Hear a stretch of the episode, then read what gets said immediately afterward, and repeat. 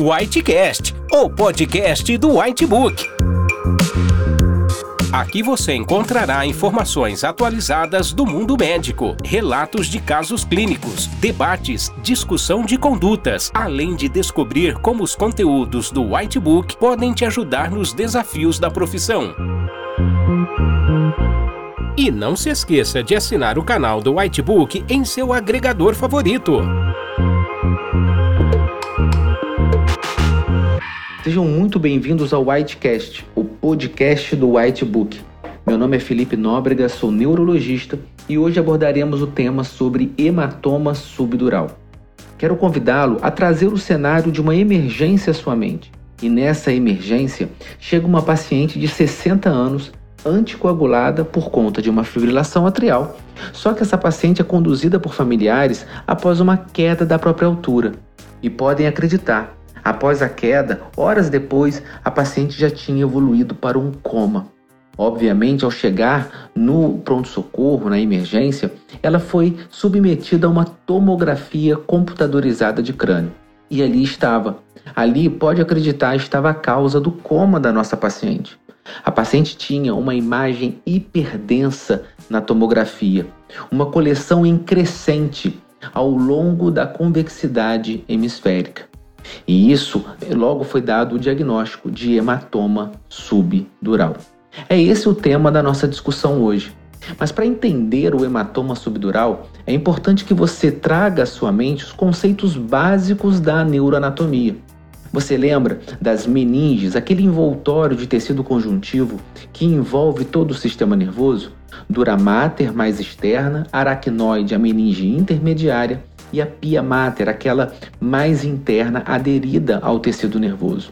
O hematoma subdural, como o próprio nome diz, é essa coleção de sangue, é esse sangramento entre as meninges dura mater e aracnoide, justamente no espaço abaixo da dura mater por isso chamado hematoma subdural.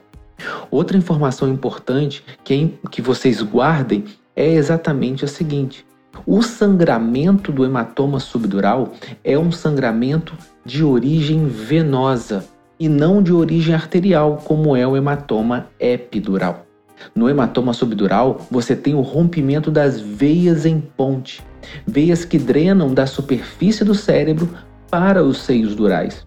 Então, mais uma vez lembrando, o hematoma subdural é um hematoma de origem venosa. E o sangramento venoso é geralmente interrompido pela pressão intracraniana crescente ou compressão direta pelo próprio coágulo. A principal causa, a principal etiologia do hematoma subdural é o traumatismo crânioencefálico. Mas o hematoma subdural existem outras etiologias, como por exemplo é, a própria hemorragia subaracnoide ou até mesmo após procedimentos neurocirúrgicos. E o hematoma subdural, ele pode ser agudo, ou ele pode ser subagudo, ou ele pode ser crônico. O hematoma subdural agudo, o coma está presente desde o momento da lesão em aproximadamente 50% dos casos. É verdade que em alguns pacientes nós podemos ter um intervalo lúcido intervalo lúcido transitório após a lesão aguda. Ou seja, após a queda, após o trauma, o paciente é seguido por um, um período de lucidez antes de evoluir para um declínio neurológico progressivo até o coma.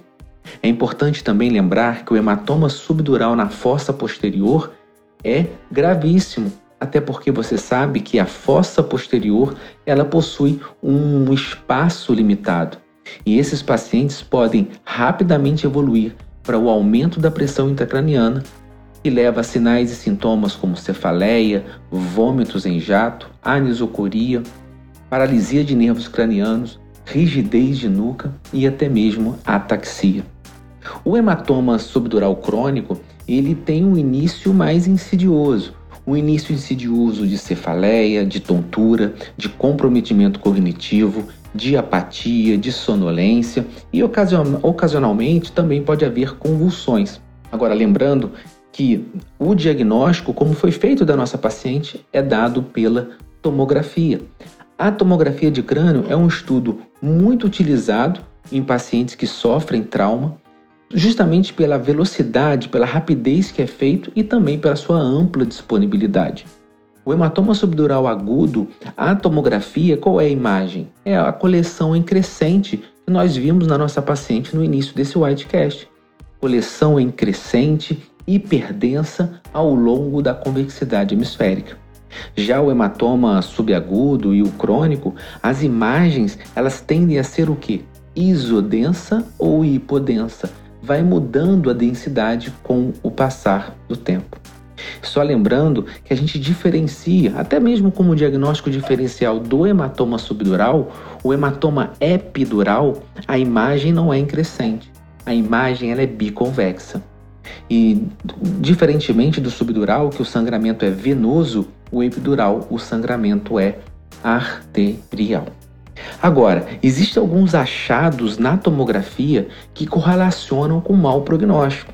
E esses achados têm que ser avaliados, têm que ser ponderados, têm que ser acompanhados, como por exemplo a espessura do hematoma, o volume do hematoma, a presença e o grau do desvio da linha média que esse, esse encéfalo possui, assim como a redução da patência das cisternas da base.